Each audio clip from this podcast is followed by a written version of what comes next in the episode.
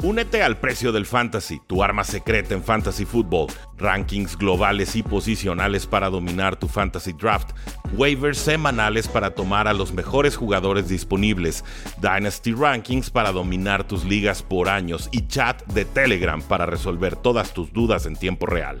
Visita stam.store diagonal precio NFL o da clic al link en este episodio para suscribirte. Saludos a todos, bienvenidos a un programa más de El Precio del Éxito en YouTube Live y también el 3 y fuera NFL en formato podcast.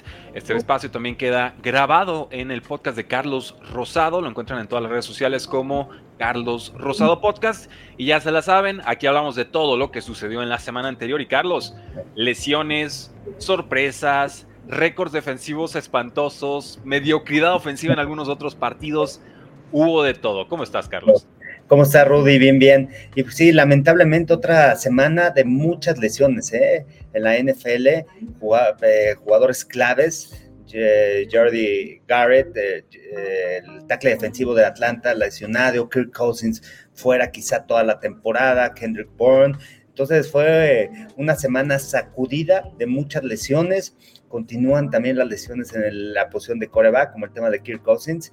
Y bueno, pero la temporada sigue, semana 8, eh, y bueno, se empiezan a ver cuáles son esos equipos contendientes, cuáles son esos equipos pretendientes en la NFL y este bueno más adelante hablaremos de este juego porque realmente un gran trabajo el que está haciendo Zach Taylor y también hablábamos de Luna Anarumu que ha hecho una gran labor en el equipo de Cincinnati se llevaron un gran triunfo y hablaremos adelante este partido.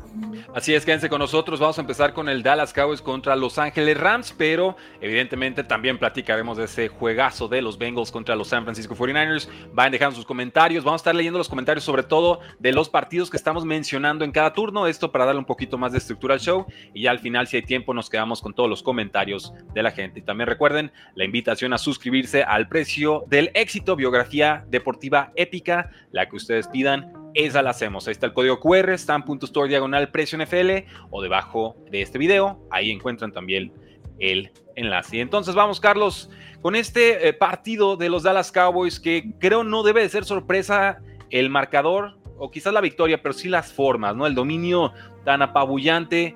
Ganan en todas las fases de juego, consiguen un touchdown defensivo con el cornerback de Ron Bland, un pick de 30 yardas, bloquean un despeje, consiguen un safety defensivo con Sam Williams, y no ha sucedido esto desde 2017. Y ofensivamente, Dak Prescott, 300 yardas, 4 touchdowns, CD Lamb sus 158 yardas, el novato pateador Brandon Aubrey consigue sus dos goles de campo, incluyendo una de 58, Kevon de Turpin, que es un gran regresador, 63 yardas, y ahí consiguen un touchdown más de 10, de 10 yarditas, o sea, la tarde perfecta para los Dallas Cowboys.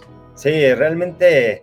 Eh y, a, partir de la semana pasada empecé a subir quién era el mejor game plan de la semana, mejor play caller a la ofensiva, a la defensiva. Y para mí creo que lo que hace McCarthy, ¿no? Con este equipo, esta victoria, porque al final los Cowboys juegan con la fortaleza que tienen. ¿Cuál, cuál es la estrategia que le ha ayudado a los Cowboys a ganar los partidos?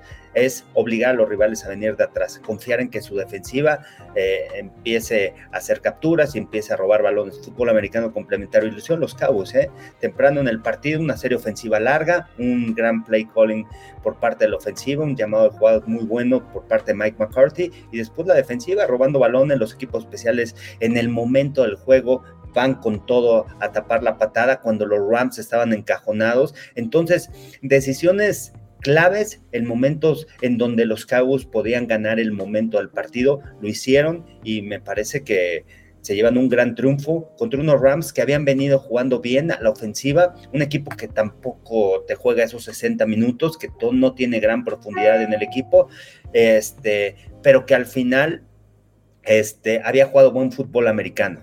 Los Cowboys le pasan realmente lo dominan durante todo el partido, desde que empezó el juego, quizá la primera serie ofensiva, y me parece que fue clave lo que hace la defensiva de los Cowboys, y eso marca mucho lo que sucede en el partido. Se van arriba 7-0, la primera serie ofensiva Dallas anota, y después los Rams empiezan a mover el balón, lo hacen bien, como lo han hecho a lo largo de la temporada en su primera serie ofensiva, pero llegan a zona roja y solamente sacan tres puntos. Entonces eso le permite a los Cowboys estar arriba del marcador, tener el momento del juego y de ahí se empiezan a desprender todas las cosas, ¿no? Todas las diferentes situaciones.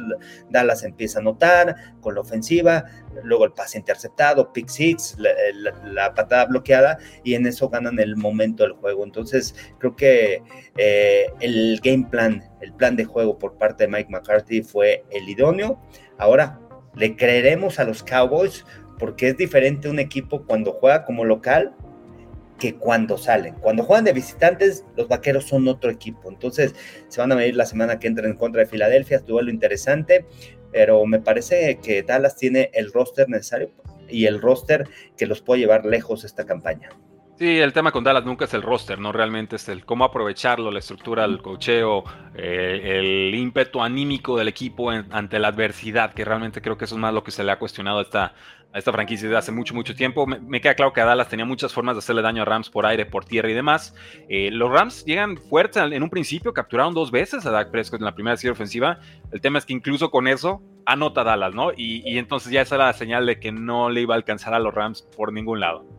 Sí, y una jugada clave, ¿no? Ahí en esa serie ofensiva, porque en tercera checan a Jordan Lewis, check, digo, checan a uno de los receptores de Dallas, el linebacker, y les marcan castigo. Entonces eso les permite a los Cowboys continuar con esta serie ofensiva que al final culminó con anotación, pero ya los habían detenido en tercera oportunidad.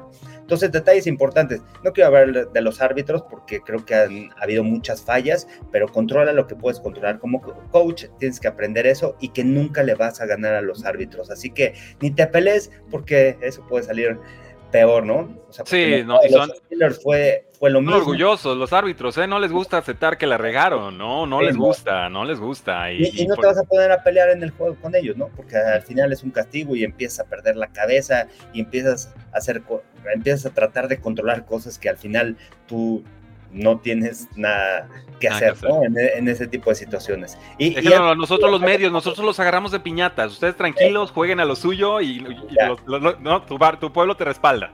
Oye, lo que pasó también el jueves en la noche, o sea, no le marcan esa interferencia fácil a Godwin, al ala cerrada le estaban haciendo sándwich, dos, jugadores, uno adelante, otro atrás, o sea, y, en la última jugada del partido, ¿no? Pobre bucaneros de Tampa Bay, pero al final dejaron correr la jugada y vámonos, lo que sigue. Al final no puedes controlar eso. Tú hay tienes que enfocarnos. tienes que hacer un game plan y no, no puedes depender en que los árbitros vayan a hacer una mala marcación y, de eso depende el partido. hay, que, hay, que, hay que jugar mejor para que no dependa de una sola decisión. No siempre se puede, me queda claro, y es muy frustrante y están en lo correcto los jugadores y los aficionados a cuestionarlo, pero en el campo, en ese momento, mejor enfócate en sacar adelante el partido en la medida de lo posible. Gracias a todos los que están conectando en estos momentos. Síganos dejando sus comentarios. Ya vieron que los estamos compartiendo en tiempo real. No voy a poder leer todos, pero los vamos a mostrar aquí. Por supuesto, si hay algo específico del partido que estamos hablando, lo vamos a comentar en voz alta también. Dejen su like, suscríbanse, activen campanita de notificaciones. Les dejamos el código QR para que pidan su biografía, el precio del éxito favorita. Vamos con los Titans 28, Falcons 23. Carlos, el debut de Will Levis cuatro touchdowns, el peor partido defensivo de Falcons en lo que llevamos de temporada. Eh, aún así, medianamente estuvieron en, la pelea, pero ciertamente esta actuación no debe dejar tranquilo a, ningún aficionado de Atlanta. Y creo que habíamos olvidado lo bueno que era de Andre Hopkins. Realmente él eleva a cualquier coreback que no se llame Locos Weiler. Sí, que lo empiezan a utilizar, ¿no? O sea, empiezas a ver en dónde lo puedes colocar y con un coreback que puede lanzar el balón bien, ¿eh? Will Levis lo hizo bien, bueno, hay que ver, es su primer partido en la NFL, ya lo van a empezar a scoutear, pero este chico hace dos años era uno de los top coreback ¿eh? en el colegial. O sea, bajó una regresión. sus bonos, pero el tema de cualidades atléticas las tiene. El tema es eh, desarrollo, se vio bien en su debut. Vamos a ver si continúa con ese nivel. Este, y me parece que puede ser un buen futuro para los Titans, pero hay que ver más adelante. Todavía es muy temprano, es un partido, lo hizo bien, eh, yo no esperaba que ganaran los Titans este juego. Bravel hace otra vez un gran trabajo como entrenador en jefe y aparece Hopkins. ¿Y, cuáles son esas cualidades de, Will Levis y, esa fortaleza que te puede dar a la ofensiva que, te, que demostró que puede lanzar en los tres niveles, ¿no? O sea, pudo ir vertical, pudo atacar en zonas intermedias, pases cortos y, haciendo un gran trabajo, ¿no? Los cuatro pases de anotación, su rating, todo ese tipo de cosas gran triunfo por parte de los Titans. Mientras Gravel esté ahí, van a luchar. Y mientras Henry también esté ahí en, en este equipo, ¿no? Pero es increíble, ¿no? Lo que hace Gravel este, y conoce muy bien, ¿no? A Arthur Smith, trabajaron juntos en, los Titans, lo conoce como coordinador ofensivo, sabía que iban a hacer también a la ofensiva, entonces, interesante este duelo, dos buenos entrenadores en jefe para mí. Sí, y nos dice aquí, por ejemplo, eh, Amanda Chávez, ¿qué te pareció Will Levis? Pues superó expectativas, la realidad es que no lo vi tan presionado, y con Will Levis el tema es cuando le llega la presión, se descompone de forma, por lo menos lo que vimos del último año colegial, se descompone de forma catastrófica, ¿no? O sea, se rompe todo. Acá no fue el caso, que bueno, significa que los Titans podrán darle mediana protección. Creo que cuando menos se compra el derecho a ser el quarterback titular del equipo y a poner sobre la mesa que Brian Tannehill se ha cambiado de entre hoy y mañana, porque ya no tiene caso, se acaba el contrato, ya no juega para mucho necesariamente los Titans. Gravel es de los que defiende a los suyos, pero vamos, creo que la decisión correcta aquí sería, y lamentablemente lo, insisto, sería Eric Henry, gracias, de Andre Hopkins, gracias, y veamos. Pero creo que esta victoria les da un, tanto de ímpetu a estos, a estos Titans que de pronto. Pero se van a luchar, ¿eh? O sea, todavía pues, están ahí. son luchones, son luchones. La cosa. si jugaran así todas las semanas. profundidad, ¿no? No tienen la profundidad. Pero lo ha demostrado Raven, ¿no? En las temporadas anteriores con todo el cambio de jugadores, creo que es el equipo que más jugadores ha utilizado en el roster en los últimos tres años, ¿eh? por todas las lesiones que han sufrido. Es un, equipo respondón, pero, pero no hay consistencia y es difícil, es difícil. O sea, yo te, entiendo el punto y bueno, tendrá que decir los Titans. Se, va Henry, mañana es el, deadline, ¿no? Yo, yo, estoy en que se tendría que ir. Se, ha visto, se ha visto mejor Jay Spears. Y ya y no creo que realmente que seas tan contendiente como, como Titans pues presume serlo, si está buscando un coreback titular. Varias noticias vamos a escuchar, ¿eh? Sí. Eh, en estas horas. Espero que esté movidito. Espero que esté movidito. Por parte de los Falcons, pues tenemos que hablar de la papaya Desmond Raider, capturado cinco veces. Se fue al medio tiempo por conmoción. No regresó. Dicen que pudo haber regresado. Yo creo que aquí ya Arthur Smith le está quedando muy claro el asunto. No es lo que tú quieras, es lo que la realidad imponga. Debió mejor el equipo con Taylor Hennick en la segunda mitad. 175 yardas, dos touchdowns. Eh, él dice, insiste que la papaya Raider va a ser el, titular. Yo tengo serias dudas si quiere mantener su puesto. Y en serio, encuentren la forma de defender a DeAndre Hopkins porque esto fue un auténtico partido retro del grandísimo receptor. Minnesota 24, Packers 10. Kirk Cousins jugó muy bien, 274 yardas, dos touchdowns. Esta ofensiva convirtió 10 de 18 eh, intentos de tercer down. Justin Jefferson no juega, no importa, encuentra otros receptores. Tres jugadores terminan con más de 80 yardas. KJ Osborne, TJ Hawkinson, Jordan Addison. Gran victoria de Vikings que sale carísima, ¿no? Y aquí el tema de Kirk Cousins y la probable ruptura del tendón de Aquiles. Sí, qué difícil, ¿no? Para, para los Vikings, porque las últimas semanas habían jugado mucho mejor fútbol americano, ya por fin habían entendido la defensiva el, esquema defensivo que había impuesto Brian Flores, ya la defensiva empezaba a aparecer, ya la defensiva, bueno, empieza a aparecer con los intercambios de balón, le robaron un balón otra vez a, Jordan Love, un, pase interceptado de Metelus, este, la línea defensiva empieza a presionar al coreback, pero empiezan a hacer cosas grandes, empiezan a complementar a la ofensiva. Y, y Kirk Cousins había tenido un buen inicio de temporada, gran, gran juego en contra de San Francisco la semana pasada, la manera de detectar las coberturas, la anticipación en sus envíos, el play calling, se ven conjuntado muy bien. Este equipo de Minnesota iba arriba, entonces lamentable, ¿no? Lo que sucede con Kirk Cousins, este, y pues sí, sí, sí pesa al final porque los Vikings después de empezar muy mal la temporada tienen un calendario muy difícil y este, y ya iban ascendiendo, iban poco a poco arriba, a pesar de que también la lesión de Justin Jefferson había afectado, pero apareció el novato Jordan Addison, KJ Osborne, TJ Hawkinson, o sea, tienen armas, pero al final la clave es Kirk Cousins por cómo había estado jugando fútbol americano y el complemento de la defensiva. Lamentable lo que sucede y vamos a ver el siguiente hombre, ¿no? tiene que responder y... Jaren Hall, pero así por coreback, ¿no? Tienen que buscar algo antes del deadline. Un veterano, sí, ¿no? Porque tiene al novato, ¿no? Le vi sí, de él y no sé ¿Qué, ¿Qué anda haciendo Case Keenum estos días? Creo que está Nick Mullins, ¿no? Todavía está como dos. Mm, pero Probablemente. Sí, eh, eh, es difícil. Al final tienes que proteger a, tu quarterback, pero el problema de los Vikings, para proteger a un quarterback necesitas soportarlo con el ataque terrestre, y creo que eso no lo tienen los Vikings. Les ha costado correr el balón, a pesar de la llegada de Cam Akers y que anotó ayer, pero todavía ese ataque terrestre no es tan sólido para ayudarle al quarterback. Vamos a ver, y, y creo que tiene esa mente ofensiva, ¿no? Kevin O'Connell, el head coach, para poder hacer cambios a la ofensiva. Sí, es, triste, es lamentable, está haciendo buena temporada y creo que por el documental de, quarterback también se ganó el cariño de mucha, mucha gente. Eh, veremos, ¿crees que Cousins ya jugó su último snap en Minnesota, Carlos? Nos pregunta aquí Marinés Morales. Pues hay que ver también el reporte, cuál va a ser la... Yo creo que sí regresa, ¿eh?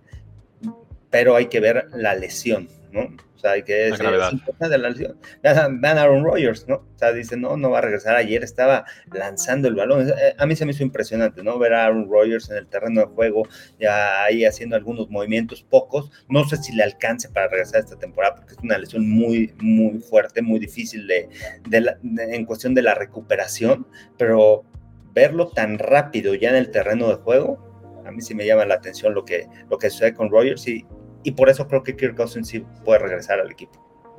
Eh, Christopher nos dice, Cousins acabó la temporada para los Vikings, nos dice Ricardo, ¿crees que Kirk sea una posibilidad para Atlanta? Cualquier coreback es una posibilidad para Atlanta, ¿no? Pero vamos viendo qué puede hacer Taylor Henneke si le dan una adecuada oportunidad. Los Vikings maldijeron a 49ers, evitarán el Super Bowl, pero ¿a qué costo? Bueno, es muy triste lo de Kirk Cousins. Eh, si no regresa, ¿quién llegará en su lugar? No sabemos realmente. Nick Mullins, Jaren Hall, no, y la agencia libre, ¿no? ¿Quién está? Aparte. Sí, bueno, Carson Wentz. Yo iría por Carson Wentz. Ahora que lo pienso, Carson Wentz. Que es muy importante ese tema, ¿no? El tema de alguien veterano que aprenda rápido el lenguaje, la nomenclatura del, esquema ofensivo, porque no es nada fácil, ¿eh? No. O sea, tú llegas como quarterback, necesitas tener cierta experiencia para rápido adaptarte, ¿no? Y quién está atrás, hay que ver, ¿no? Este, porque habían escogido, en, pretemporada estaba un novato de, de BYU, y no lo hizo tan mal, pero bueno, todavía le falta desarrollo. Claro, estamos viendo muchos quarterbacks novatos eh, siendo expuestos o evidenciados antes de tiempo. Y dicen. Sí, bueno, bueno, van a decir, va, a decirse de mucho en estos momentos. Y de los Packers, pues bueno, se ven rotos. Los Packers solo tuvieron 97 yardas en la primera mitad. Jordan Love un poquito mejor en la segunda, pero sin jugadas grandes. Realmente no. es, grave, es grave. Van, a sufrir los Packers, ¿eh? Yo esperaba más. Empezó bien la temporada, empezaron buenas cosas. Sí, en zona roja, pero es, muy joven el roster. De hecho, estaba revisando y es el roster, ofensivamente hablando, el más joven. Y sumas la edad de todos los jugadores.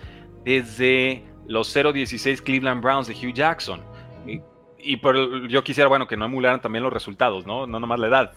Y, pues bueno, es lo que quiso Packers, un roster súper joven. Aaron Jones creo que es el único con un segundo contrato, casi casi, de los skill position players. Y ahí está, ¿no? O sea, falta. Realmente no, no se están... La veteranía vale, no, no se vale nada más irse con puros picks. Creo que eso es lo que está aprendiendo Packers en estos eh, momentos. Sigan dejando su like, sigan dejando sus comentarios. Rudy Jacinto, Carlos Rosado. Este es el resumen de todo lo que sucedió en semana 8. Saints 38, Colts 27. Me sorprende no que la defensiva de los Colts sea tan mala, porque los tomé para ganar. La ofensiva realmente hizo lo suyo con 27 puntos. Te tendría que alcanzar para ganarla casi cualquiera. Pero 38 puntos de los Saints después de la putrefacción ofensiva que hemos visto en los últimos partidos, salvo los últimos instantes de, de la semana pasada. Y, la clave fue Tyson Hill en zona roja. Realmente no, no vi respuesta de los Colts por aire ni por tierra de Tyson Hill como si nos lo acabaran de presentar a Tyson Hill el día de ayer, ¿no? lleva años. Bueno, pero los Saints apenas lo acaban de utilizar en zona roja. Poco lo han utilizado, ¿no? En esa zona en donde es peligroso.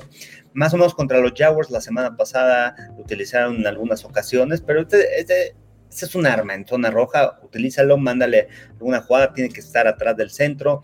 Y, y, eso es lo que confunde mucho a las defensivas, ¿no? Y, y, ponlo a correr, al final, las dobles trampas, ponle un jugador extra adelante de él, mueve a los jugadores, o sea, pero lo tienes que utilizar en zona roja y creo que eso aprendieron los Santos, ¿no?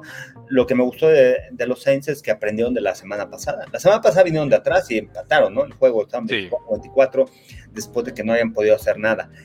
Este, el tema es el trabajo. Han trabajado y eso es bueno, ¿no? Eso habla de las cosas positivas quizá que podamos ver, ¿no? Con Derek Carr y con estos receptores, porque cero comunicación la semana pasada con sus receptores, pases, trayectorias en donde los receptores están en un lado, Derek Carr mandaba el balón al otro, y creo que anotar 38 puntos los Santos después de haber eh, sido derrotados la semana pasada en jueves en la noche, el pase que se le cayó a Foster Moreau y todo, todos esos errores ofensivos, creo que borraron eso trabajaron y se llevan un triunfo. Y los Colts, pues bueno, es un equipo que es como Arizona, ¿no? Que luchan, luchan, pelean todo el juego, es difícil ganarles, pero al final no logran cerrar los partidos. Hay algo. 45 minutos, ¿no? O sea, no te aguantan eh, esos 50 minutos para, digo, 60 minutos para ganar el partido.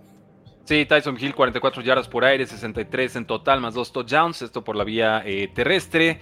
Y en zona roja fue la clave. Rashid eh, Shahid también jugadas grandes cada semana, promedió 51 yardas por recepción. Ahí te 40 o más, no, una, una, pachanga, 511 yardas de ofensiva de estos Santos que no podían ni mover la pelota hace apenas unas semanas, ¿no? El Saints no había superado la marca de 500 yardas desde 2020.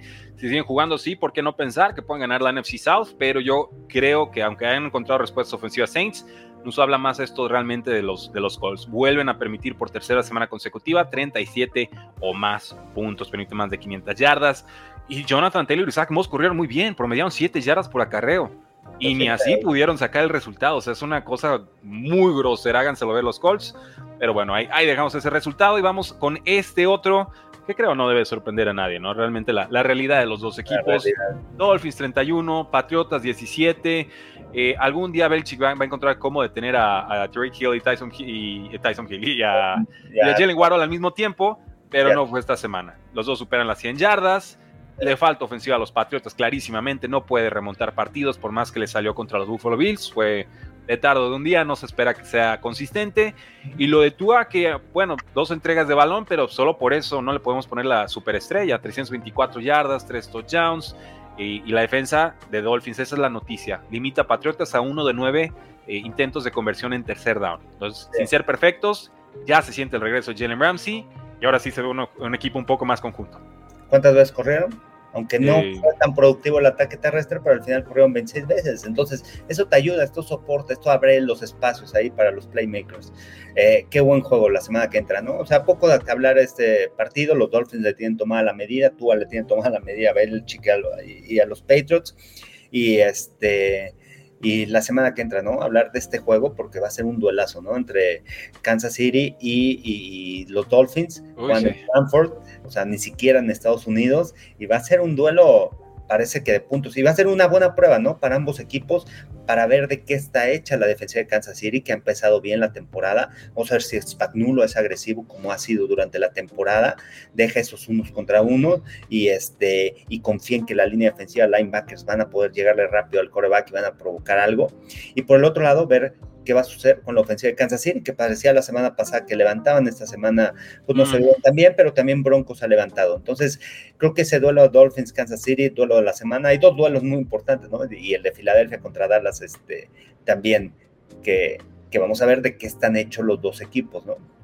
Sí, totalmente. Son, son duelos atractivos y aquí estaremos para comentarlos, como no. recuerden, todos los miércoles también están los, los picks del coach, ¿no? Presúmenos. Sí, pues ahí vamos, ahí vamos con los picks. Este, los miércoles en la noche en TikTok, en la cuenta de Fox Sports. Ahí este, estamos haciendo live y después lo subimos al otro día, el jueves, en, el podcast. Y más allá, hablamos de los picks, son sugerencias al final de cuentas. Ustedes saben que todos, se pueden, todos pueden hacer picks, ¿no? Pero aquí también lo importante es hablar de, del análisis de cada partido, ¿no? Y ustedes ya tomarán la decisión a quién le van o a quién no le dan. O sea, al final es un análisis de cómo están los equipos, cómo se presentan, lesiones, etcétera.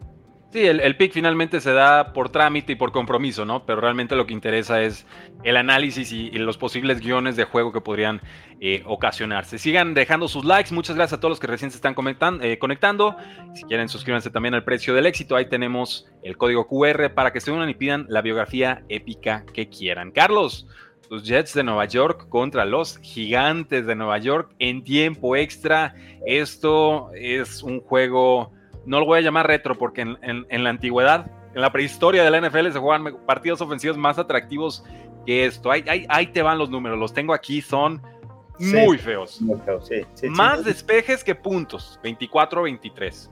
Estos 24 despejes combinados son la mayor cantidad que han tenido dos equipos en un partido desde 1998. O sea, nos mandaron a la prehistoria. 16 tres y fuera combinados, la mayor cantidad de un partido desde el 2000. Ambos equipos se fueron 4 de 34 en terceras oportunidades, la peor combinación de conversión de tercer downs desde el 2009 en un juego en el que ambos equipos se combinaron para más de 30 intentos. Los gigantes terminaron con menos 9 yardas aéreas, la menor cantidad para un equipo desde el 2000, cuando los Browns tuvieron menos 9 en una derrota 48 a 0 contra los Jaguars. Dios mío, Carlos, ya acabamos de ver. Sí, no, y ver los Giants, ¿no? Por aire, el líder receptor fue con 4 yardas, Darren Waller. fue el líder. salió lastimado a, medio, a mitad del partido por, por isquiotibial. Pero aquí, bueno, sabes, ¿no? O sea, tanto Brian Dable como Robert Salah, sabes cuáles son tus fortalezas, debilidades en el equipo. Y, y, trataron de ganar con eso, ¿no? ¿Cuál es la fortaleza de los Giants? No pues jugó. Yo creo, ya. Pero Taylor, este, no tengo un coreback, ya, ya lo sé que no tengo un coreback en el que pueda confiar, no puedo depender de él. Voy a mantener un juego cerrado, con una defensiva agresiva, lograrles detener el ataque terrestre, lo hicieron, Don Martindale logró detener el ataque terrestre de los Jets y en eso gana, ¿no? ¿Qué es lo que tienes que hacer a la ofensiva de los Giants? Pues todos lo sabemos. Correr, Saquon Barkley, darle el balón más de 30 veces, fueron 36 acarreos, corrió bien, más de 128 yardas. Ok, mantienes el juego cerrado. Al final, a mí, yo de lo que saco este juego, creo que Garrett Wilson sigue siendo uno de los top receptores en la NFL y, eh, ojalá hagamos algún programa para hablar de los top receptores, porque realmente más varios. Eh, el tema de CeeDee Lamb, cómo ha crecido en la liga, AJ Brown se convierte en un top 3 receptor y podría decir que hasta número uno o dos, ahí empatado con Tyreek Hill. Este, pero lo que está haciendo Garrett Wilson es impresionante, ayuda mucho a la ofensiva. Y, y la pieza, ¿no? Lo que es Bruce Hall, lo que representa este equipo, que me detienen por tierra, pero por aire genero yardas y de alguna u otra manera genera jugadas explosivas. Los dos equipos dependiendo de su defensiva, al final aquí está el resultado, las terceras oportunidades y, ganando posición de campo, el juego estratégico que al final, con una buena serie ofensiva por parte de, Zach Wilson, logran vencer a los Giants. Dos goles de campo y Brian Dable desencajado. ¿eh? No de los Jets dependes de Bruce Hall y Garrett Wilson. Es todo. es. Esos dos jugadores te salen. Y, una defensiva buena. Una defensiva que, que, que, ha ayudado a los Jets a ganar. Y, los Jets ganando. O sea, ya le ganaron a los Giants. Las, eh, este, fue hace 15 días, le ganaron a, a, Filadelfia. Tienen récord ganador los Jets, ¿eh? acaban de subir con este partido. Ganador y este, nadie creía que le iban a ganar a, a, a Filadelfia, ¿no? Entonces, este, con un desastre en la línea ofensiva, con un quarterback de medio pelo para abajo, este, pero con jugadores estelares, ¿no? Para mí, Bruce Hall y Garrett Wilson de lo mejor que tienen y con una defensiva que lo soporte, los Giants igual, ¿no? O sea, sacó un Barkley y de ahí en fuera, pues no hay nada a la ofensa, ¿no? Darren Waller sigue otra lesionado y todo, pero no le han sacado provecho. Y este y, dos goles de campo fallados por Graham Gano, ¿eh? O sea, un juego de tres puntos, eh, eso es costosísimo. Equipos especiales, ¿no? Al final de cuentas qué tan importantes son los equipos especiales. ¿Cuántas series ofensivas estoy viendo ahorita ahí? Este, no, lo hagas, Carlos, no lo hagas, te vas a arruinar tu semana. Mejor ahí déjalo. Es increíble, ¿no?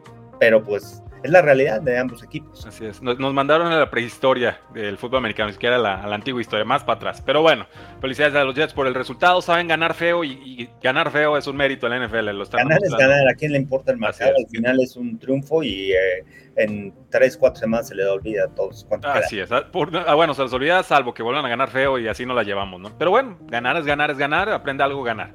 Definitivamente. Nos quedan unos 20 minutos. Gracias a todos los que están conectando, conectados. Sigan dejando su like y eh, pues adelante. Sigan sus, dejando todos sus comentarios porque tuvimos cartelera completa. ¿eh? Recuerden que ningún equipo descansó en esta semana. Panthers 15, Texans 13, Carlos. Tuvimos a Antonio Ramos de Panthers eh, en español, el, narrador de los partidos en español, las Panteras. Y, va a ser un gustazo tenerlo a lo nuevo este viernes porque vuelven a golpear al pobre de, de, Bryce Young sufren como lo indecible, pero en el cuarto cuarto encuentran algo que no habían logrado eh, realmente en los últimos partidos. Y yo creo que aquí más que echarle culpa a la defensa de Texans, que, cumple 15 puntos es nada, eh, la ofensiva, ¿no? Los dolores de crecimiento que veremos con corebacks novatos, eh, a mí me sorprende. Este fue quizás el partido más decepcionante de, de, de, CJ Stroud en lo que llevamos de temporada pero finalmente un duelo que esperamos veamos muchas veces, el número uno contra el número dos del draft. Sí, Grandes amigos. ¿no? En cierta forma también ya los equipos empiezan a detectar la debilidad de, del coreback joven, ¿no? Entonces empieza a ser el scout, o sea, están estudiando y todo. Eh, qué buena victoria, ¿no? Para, para Carolina en casa, la primera en la temporada, la primera victoria para Bryce Young, y, este, y cambiaron, ¿no? El llamado de jugadas ya no lo hace Frank Wright, como lo estuvo haciendo al principio de la temporada, cambiaron, ahora el coordinador ofensivo estuvo llamando las jugadas y bueno, eso al final ayuda también para que Frank Wright se enfoque en otros aspectos del juego. Y bueno, eso les permitió ese triunfo, bueno, importante, la primera de, esta temporada. Y, Texans, que, bueno, tiene altibajos, ¿eh? Sí. Eh, van a pelear. ¿eh? Y, lo hemos repetido varias veces en este programa, el tema del cambio de cultura, ¿no? O sea, lo que ha hecho de Michael Ryans en este equipo este, es sobresaliente, ¿no? O sea, ha cambiado todo, con todo y lesiones y todo, no hay pretexto, quarterback novato, eh, y ahí está, han ganado juegos, han anotado más de 30 puntos, juegos, y este, los Texans han hecho un buen trabajo. a pesar de la derrota, a pesar de la derrota, o sea, tampoco es un equipo elite, tampoco es un equipo que digas, puta, tiene grandes estrellas, pero sí es Stroud lo que ha hecho en la temporada con, este, con estos receptores, o sea, se le puede perdonar este juego, ¿no? Creo que es este, John Mechie, o sea, realmente no. Noah Brown. No, a Brown. No, no, Brown, señor, ¿no? Ya, ya está de vuelta de su lesión. Aquí, bueno, eh, una serie ofensiva 86 yardas de Panteras para un gol de campo de la victoria. Eh, y tardó ocho semanas, pero Panteras encuentra entonces su primera victoria. Eh, y yo veo todos estos resultados, Carlos, y digo, perder es ganar para los Patriotas, ¿eh? O sea, yo, ya le estoy echando porras para que pierdan todos los juegos y tengan un pick 3, porque ganan Panteras, ganaron todos los que, de los que estaban ahí como en la terna, salvo Chicago, creo, y alguno más por ahí. Entonces, ya díganle a Belichick que, se relaje, pues, que, se, no, que no pasa nada. Jacksonville 20, Pittsburgh 10, Carlos. Eh, antes de andar en el partido, ¿esto, esto fue sorpresa para ti o, no? para, a mí no me sorprende en nada. No, por, los Jaguars, ¿cómo han venido jugando, no? Las últimas semanas. Bueno, tres entregas de balón y aún así ganan por 10 puntos, ¿no? y el clima, ¿no? También. También. varios juegos así con el clima, pero tienes que jugar, al final es para los dos equipos. Este, pero los Jaguars han hecho un buen trabajo en cuestión defensiva. Creo que esto les va a permitir llegar lejos en la temporada. Los Bengals han ido creciendo y han mejorado su defensiva y han ganado partidos.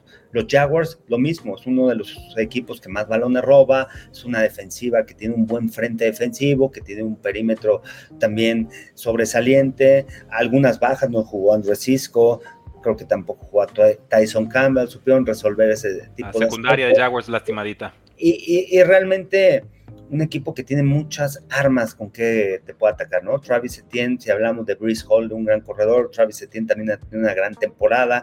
Ayer como receptor lo colocaron en empty, una trayectoria vertical, buen pase de Trevor Lawrence y te gana el partido. Han sabido cómo ganar estos partidos cerrados, ¿no?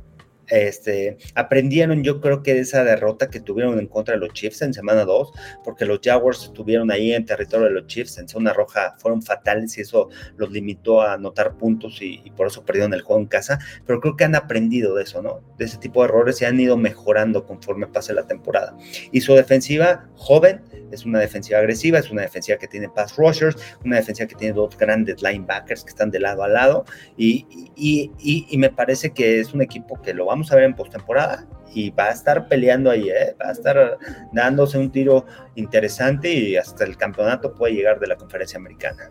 Sí, sobre todo con el tropiezo de los Chiefs, eh, Buffalo inconsistente, Dolphins una buena, una mala, está, está muy amor. Bengals quizás sería el que sorprenda, ahorita llegamos a ese partido, pero tienen que seguir dejando su like, si no, no vamos a hablar del Bengals contra 49ers, ¿eh? Tienen que dejar su like, ya hay 104 personas conectadas, si todos le dan like, esta transmisión explota llega más gente tenemos más comentarios. Es lo único que les pedimos para hablar de Bengals contra 49ers. ¿eh? Si no, nos vamos a lastimar como Joe Burrow y bueno, también decir aquí, Kenny Pickett salió lastimado, entra Mitch Trubisky, pues, no, hay nada, pero con Kenny Pickett tampoco había nada en el ataque en este partido. Y, aparte semana corta, ¿no? Bueno, las cosas interesantes de Kenny Pickett es esa conexión, ¿no? Que tiene, ha tenido con George Pickens, de repente aparece, lo vimos contra los Rams, y este, y semana corta, entonces veremos este, este jueves Titans contra Steelers.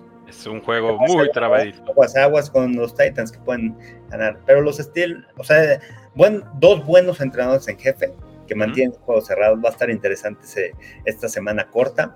Y Trubisky contra Will Levis. Oh, Dios mío. Están, calcados los dos. Uno, tres años adelantado en su proceso, pero es lo, mismo, ¿no? es, lo mismo, increíble. Bueno, eh, Filadelfia 38, Washington 31. Carlos, este juego estuvo nuevamente cerrado. Washington hizo todo lo posible por sacar el juego. La cosa es que Filadelfia por aire, por tierra, por, por puro músculo, por puro choque, tienen mil formas de ganarte. Y ahora vimos la primera vez que tienen el, touch push, ¿no? El, el, brotherly shove.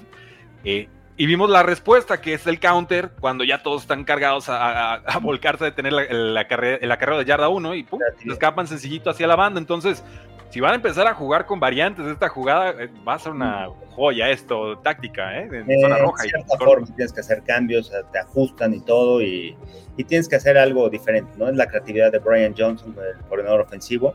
Realmente me gusta mucho cómo manda las jugadas ahí a la ofensiva de Filadelfia. Y mira, fíjate, este juego, bueno, los Commanders conocen muy bien, ¿no? A los Eagles, ¿Por qué? Rivales divisionales, el año pasado le ganaron, le quitaron lo invicto, este año el juego que ya tuvieron no estuvo parejo, este año otra vez se vuelven a ir arriba. Aquí yo lo, yo lo que leo en este partido es el tema de confianza. Un equipo como Eagles, que llegó al Super Bowl el año pasado, han ido generando confianza. Cuando tú como jugador y como equipo juegas con esa gran confianza, que dices, ok, sí, se va arriba el rival, pum, y ahorita empiezo a atacar. 14-3, ¿no? Se fueron. Grandes, em, o sea, le tienes la confianza y de repente aparece otra vez AJ Brown y ha aparecido eh, en, los diferentes partidos. O sea, perdió contra los Jets por el tema, bueno, Jalen Hurts se equivoca en una lectura y bueno, el pase interceptado. Pero apareces y dices, tengo un receptor que le voy a poner el balón arriba y con dos, tres jugadores alrededor lo va a atrapar. Esa es la confianza que yo veo con el equipo de, de, Filadelfia, ¿no? Eh, el tema de jugártela en cuarta oportunidad, con el quarterback sneak, con ese push que tiene esa línea ofensiva, es confianza. Al final es confianza. El fútbol americano, más allá de X y O's, tienes que jugar con confianza y eso ayuda a ganar partidos. Y Filadelfia está creando poco a poco eso. Entonces, este, un gran juego y este, y ya hablaremos, ¿no? Otra vez te digo, el tema de, de los receptores, otra vez AJ Brown, son seis juegos de 125 más yardas que ha tenido. O sea, y los que faltan, ¿eh? No va a parar, no va a parar. Y cuando tú tienes un gran talento y, y empiezas a generar confianza, empiezas a ser productivo, pum, vámonos para arriba, te vas.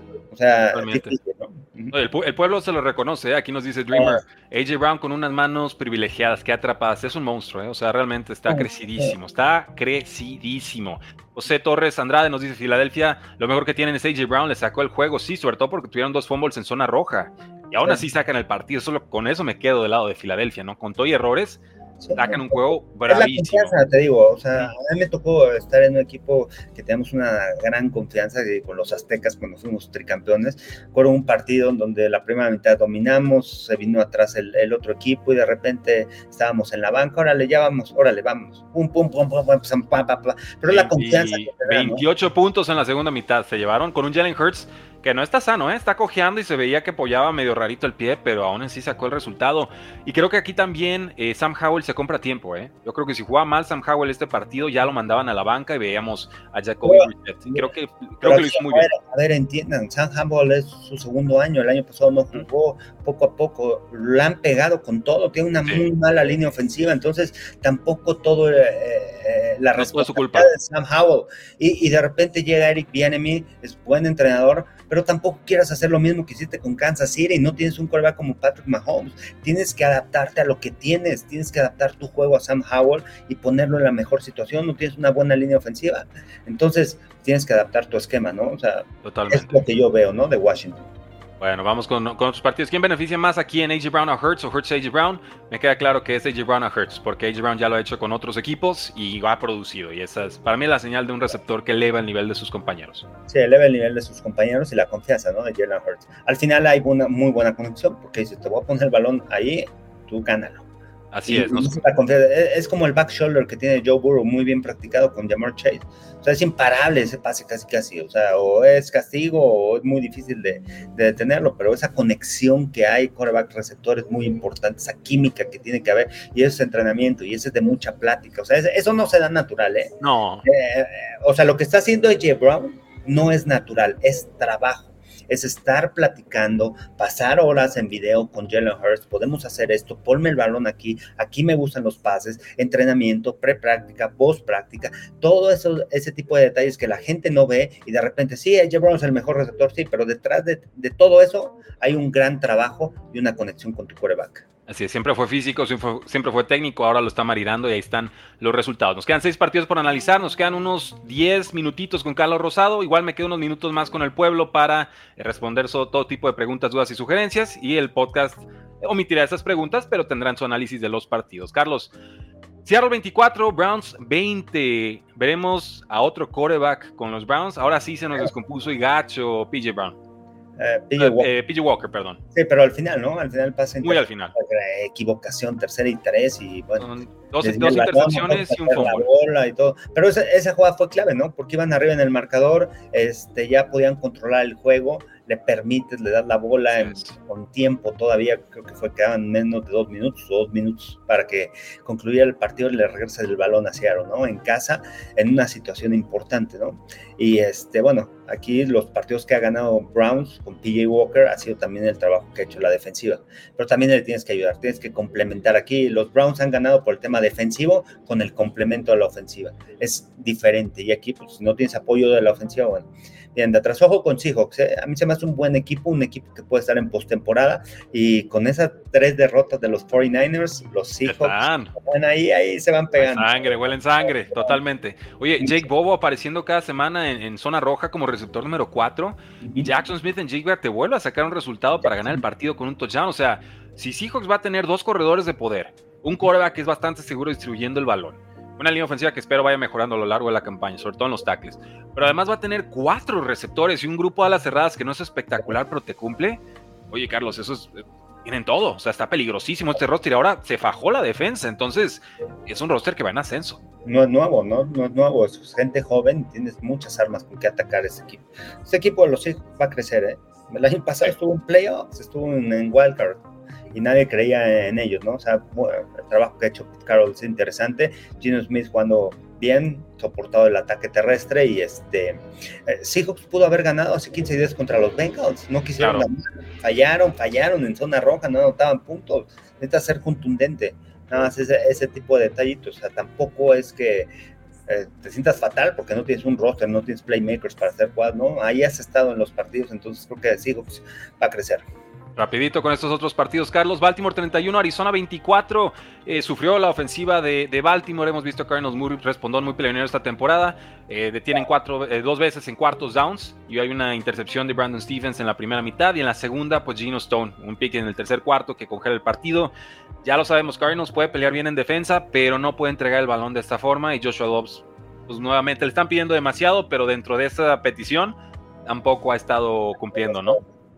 No, y este, bueno, ahí es de esos partidos que ya sabes que los Ravens van a ganar, pelearon los, los Cardinals, no les da para jugar 60 minutos, ya, y eso es de los otros equipos, ¿no? O sea, mismo cuento cada año, cada semana. Todo es, sí, es un roster muy, muy limitado por parte de los Cardinals. Hay que darle el mérito a Jonathan Gannon, lo que ha hecho. Y hasta aquí nos preguntan Gino Stone, eh, sorpresa. Fíjate que lo que vi en Iowa, un buen safety, el tema de él es que se tenía que desarrollar, tenía que tener repeticiones atrás en el perímetro, era coreback en high school. Entonces creo que ha hecho un buen trabajo y, ha crecido mucho, ¿no? En el perímetro y, ese, y esa experiencia que tuvo este, en preparatoria de jugar de coreback atrás, leer, entender lo que hace el coreback, entender los conceptos ofensivos, le ayuda muy bien, le ayuda a ubicarse muy bien. Entonces, este, han hecho un buen trabajo. Esta es una defensiva también que eh, está en un gran nivel. Los Ravens, y es un equipo que también ahí está peleando. O sea, la americana, Jaguars, Ravens, obviamente Kansas City, Miami, son esos cuatro equipos que están ahí a, en un nivel muy parejo, ¿no? Así es. Eh, Lamar Jackson tuvo solo 174 yardas totales. Y aparece Gus Edwards, corredor, 80 yardas y 3 touchdowns en 19 carreos. Eh, destacable que cuando tiene Lamar Jackson un día más flojo, ahora sí puede aparecer otro jugador y, le eche la mano, ¿no? Siempre era vivir o morir con Lamar Jackson y ahora no, ahora es la defensa y ahora es también un complemento eh, ofensivo. Cuidado con estos Baltimore Ravens, como bien dices, Carlos. Broncos 24, Chiefs 9, quizás la sorpresa de la semana. Eh, tenía gripa Patrick Mahomes y jugó como si tuviera gripa o anemia, porque realmente esta ofensiva fue muy anémica y no, no encontraron respuestas. La sorpresa para mí que sea Pacheco, pues lo desaparecieran del partido, como que Broncos entendió que por ahí iba el, juego, ¿no? El, el tempo del, del, partido. Y cinco entregas de balón, pues, pues no, no hay forma de ganar. Y en cierta forma también el mérito, ¿no? Lo que ha ido construyendo Vance ¿no? Porque le ha costado, después de ser de las peores defensivas, ahora con esos intercambios de balón, roba balón, la defensiva te hace buenas jugadas. Empezó fatal, pero bueno, poco a poco, ¿no? O sea, es luchar contra la adversidad.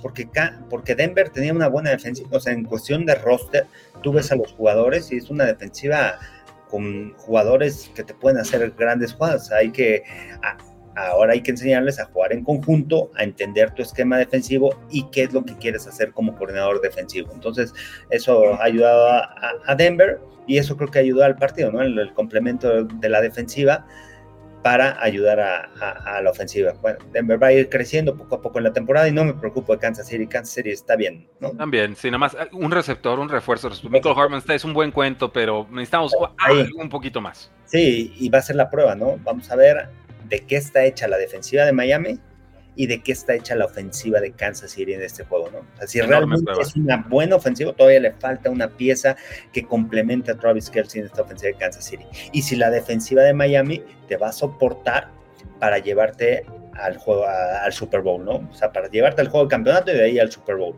Porque la ofensiva no tenemos duda, aunque su debilidad es la línea ofensiva y los va a atacar. Los van a atacar. City y Kansas City tiene una buena línea defensiva en el partido que perdieron contra Eagles, expusieron a la línea ofensiva y es la realidad. Miami no tiene línea ofensiva y lo sabe Mike McDaniel, por eso la velocidad con la que se deshace el balón Tua Tagovailoa. Si tuviera una mejor línea ofensiva con más tiempo, pues este equipo sería imparable. Pero aún así, ahorita no. Encuentran, encuentran la manera. Entonces, por eso va a ser muy atractivo este juego. Más allá de, de todo eso, o sea, va a ser también el reto también de la línea ofensiva contra la línea defensiva de, de Kansas City, la línea ofensiva de Miami. Estos nueve puntos de Chiefs son el segundo total más bajo en la carrera de Patrick Mahomes como titular desde 2018. La defensa hizo su chamba, seis capturas sobre Russell Wilson, forzan una entrega de balón y ni así alcanzó. Creo que Rashid Rice hizo buen papel pese a todo en un mal juego. Entonces creo que en un buen, buen escenario de partido podríamos ver bastante, bastante más. Cincinnati 31, San Francisco 17. Felicidades si se quedaron con nosotros hasta este momento, porque ahora sí, damas y caballeros, llegamos al partido que sé que todos querían ver, el partido que pusimos en portada. Carlos, eh, un comentario y te dejo decir todo lo que quieras. Creo que a Cincinnati de cierta forma le funciona la lesión de Joe Burrow porque aprendieron a jugar con pases cortos y ahora ya tienen el ataque profundo, los pases cortos, y aquí lo que vi es que a San Francisco siempre lo estaban contrapunteando contra su formación, y San Francisco defensivamente hablando nunca se sintió cómodo. Entonces, si eso salió de la lesión de Joe Burrow, enhorabuena, y, ahora sí Bengals hasta donde quieran, creo que pueden, pueden avanzar. Sí, creo que han, han hecho buena modificación en su plan de juego en cuestión viendo ayer, ayer me tocó transmitirlo y lo que he visto en la temporada de los Bengals, han modificado muchas cosas en el plan ofensivo. Se, les criticaba mucho por ser tan estático a la ofensiva. Siguen siendo estático, pero ya cambian la alineación de Jamar Chase. Ya no lo tratan de aislar siempre. Entonces, ¿cómo creas ese reto personal? Lo colocas adentro como receptor interno y ahí creas el macho.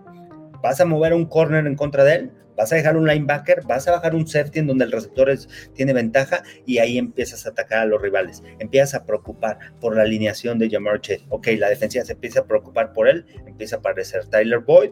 ¿Por qué? Porque va a tener cobertura personal, porque lo dejas uno a uno. Empieza a aparecer el ataque terrestre, empiezas a utilizar a Joe Mixon en pases cortos, en espacio. Al final, no todo, no, aunque las estadísticas es el wrong game, el ataque terrestre, los pases cortos, los pases pantalla atrás de la línea es un complemento al ataque terrestre. Al final son estadísticas de pase, pero al final es como... Es una extensión del, juego terrestre. Del ataque terrestre. Entonces han sabido manejar ese tipo de cosas y la defensiva ha crecido impresionante. O sea, lo que hace Luan Arumo en esta defensiva desde que empezó la temporada hasta ahorita han cambiado muchísimo, con el mismo esquema, con dos linebackers que te juegan de lado a lado, Jermaine Pratt y Logan Wilson, con Trey Hendrickson que está ahí constantemente presionando, con un Mike Hilton que es una pieza valiosísima en la defensiva para cobertura, para disparar, para soportar la carrera. Entonces tienes un níquel que parece flaquito, pero que te puede cubrir a tu receptor interno en caso de, crear, de que quieras crear un matchup, pero que también te puede soportar la carrera y que también te puede disparar.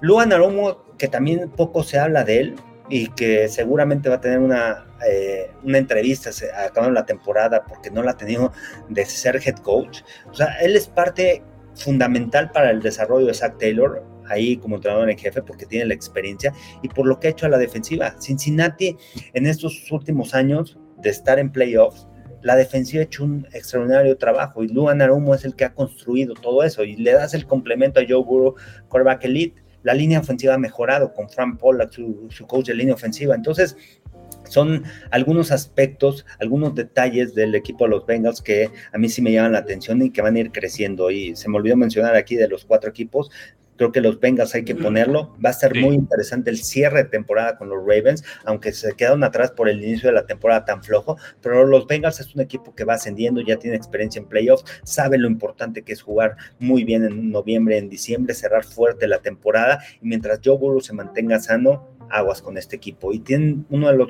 receptores elite en la NFL, como Jamar Chase, pero tienen a T. Higgins y tienen a Tyler Boyd también. Y empieza a aparecer Irv Smith.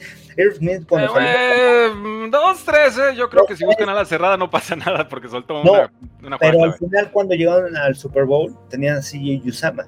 Y Yusama, eh, de repente hacía jugadas, lo podías aislar y ahorita no está dando, ¿no? En Jets. Pero me refiero, cómo lo utilices, al final se convierte en otra arma. Irv Smith, el problema han sido sus lesiones. Este sí, no es tema de talento. Los mejores alas cerradas cuando salió de Alabama. Entonces, este, pero bueno, es un complemento.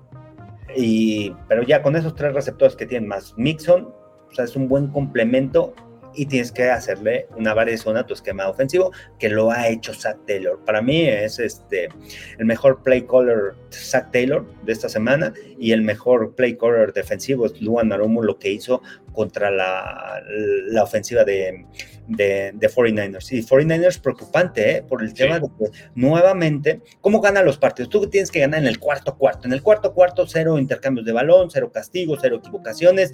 Tienes que ganar el cuarto cuarto. Y Brock Purdy ha cometido esas equivocaciones en el cuarto cuarto, no ha sabido cerrar esos partidos.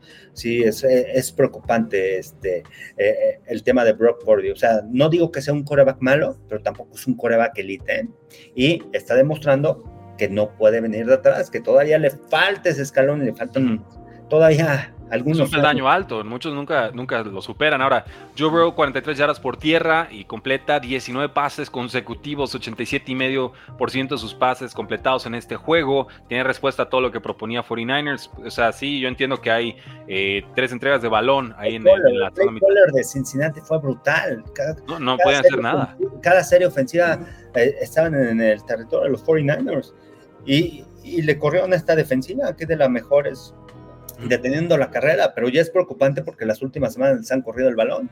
Pero empezaron lanzando, lanzando, empezaron a ver los espacios, vamos a correr, a correr el balón, anotó Mixon por tierra. Entonces, eh, problemas en la defensiva también, este, todavía no terminan de, adaptarse al esquema de, Steve Wilkes, que ha sido más agresivo en comparación de Dimico Ryans, de las cosas que han cambiado eh, Dimico Ryans utilizaba más cobertura de zona. Aquí Steve Wilkes ha sido mucho más agresivo.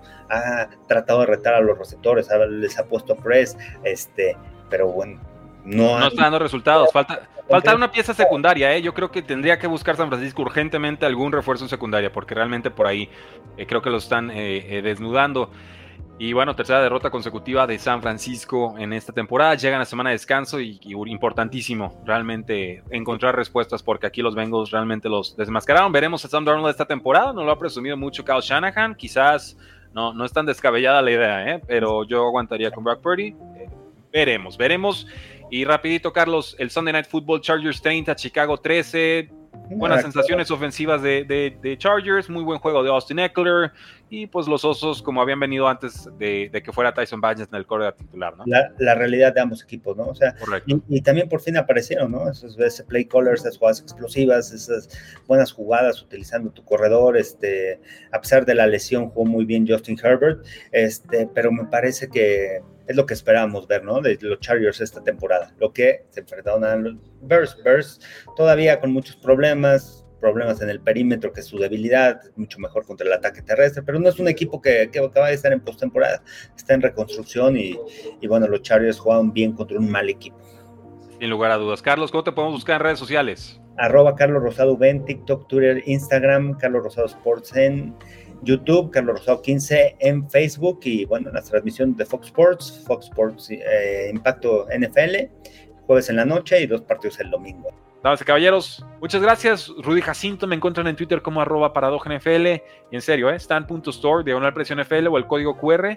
Díganos la biografía que quieran. Nosotros encantado de servirlos. porque la NFL no termina y nosotros tampoco. si fuera.